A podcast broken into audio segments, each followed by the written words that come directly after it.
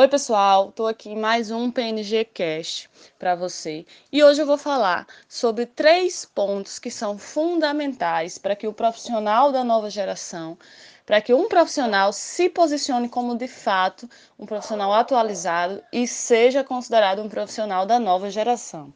Que profissional da nova geração é esse, Thaís? É um profissional que sabe utilizar o momento atual para se colocar e para mostrar o serviço que ele pode oferecer, modificando uh, o comportamento das pessoas a partir do exercício físico, que é a nossa maior ferramenta, tá? É, esses três elementos são: o primeiro, a comunicação.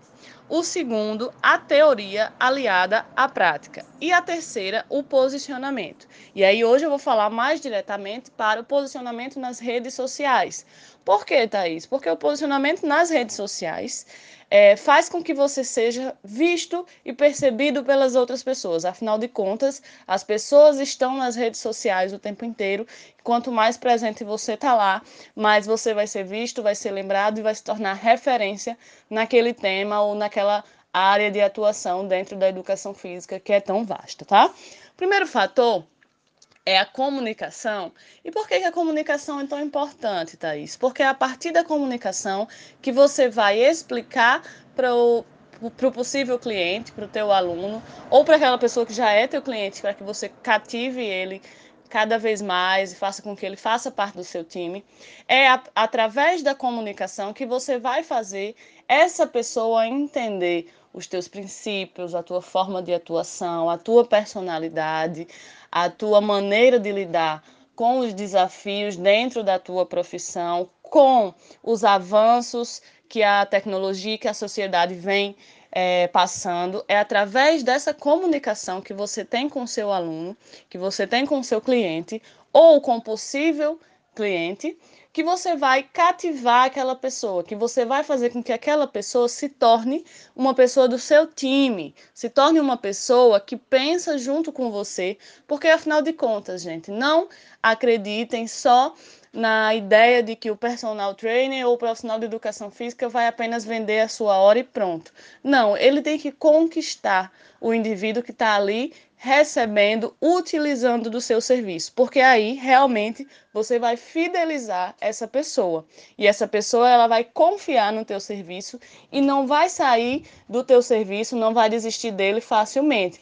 Por quê? Porque ele tem confiança, ele tem é, um sentimento além de apenas estar consumindo financeiramente um produto ou um serviço, tá? Então, comunicação ela tem que ser clara você tem que ter uma comunicação mais clara possível.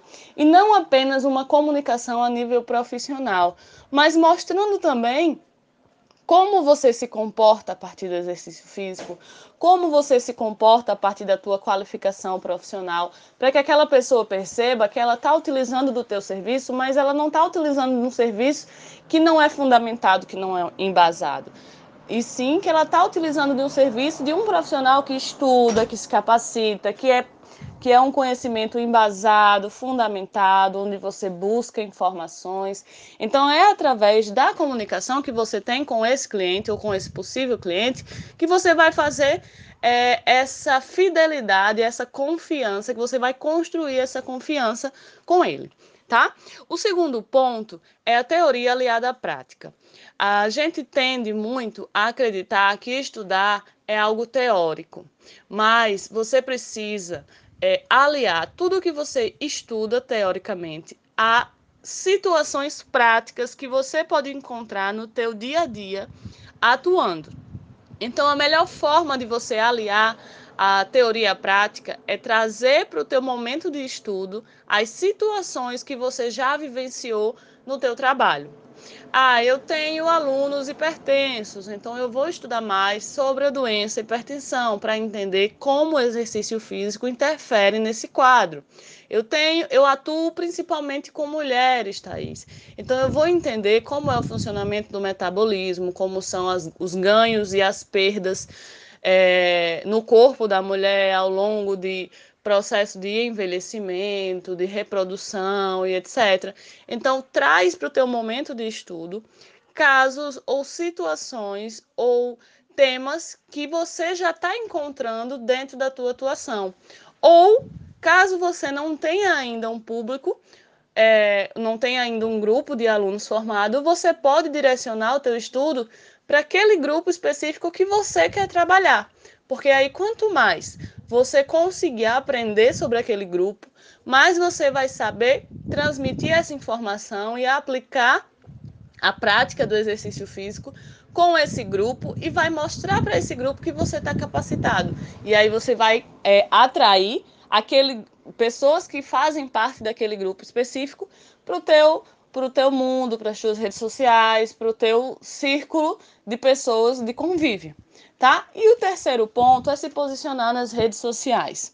De uma forma geral, a gente precisa se posicionar, tá, gente? E hoje, como as redes sociais elas são um grande, uma grande vitrine para todo mundo encontrar os serviços, os produtos que querem comprar e etc. Então, a gente que quer oferecer um produto, oferecer um serviço, a gente tem que estar tá lá. O posicionamento nas redes sociais, ela, ela não vai ser ele não vai acontecer de uma maneira que você vai criar um personagem. Não. Você tem que mostrar a tua forma de trabalho, a tua forma de atuação, a forma como você estuda, a forma como você se capacita, a forma como você transfere a teoria para a prática, o teu dia a dia, mostrando assim para as pessoas que podem se tornar teus clientes e teus alunos é, como você trabalha, como você lida com o exercício físico, se você pratica o exercício físico ou não.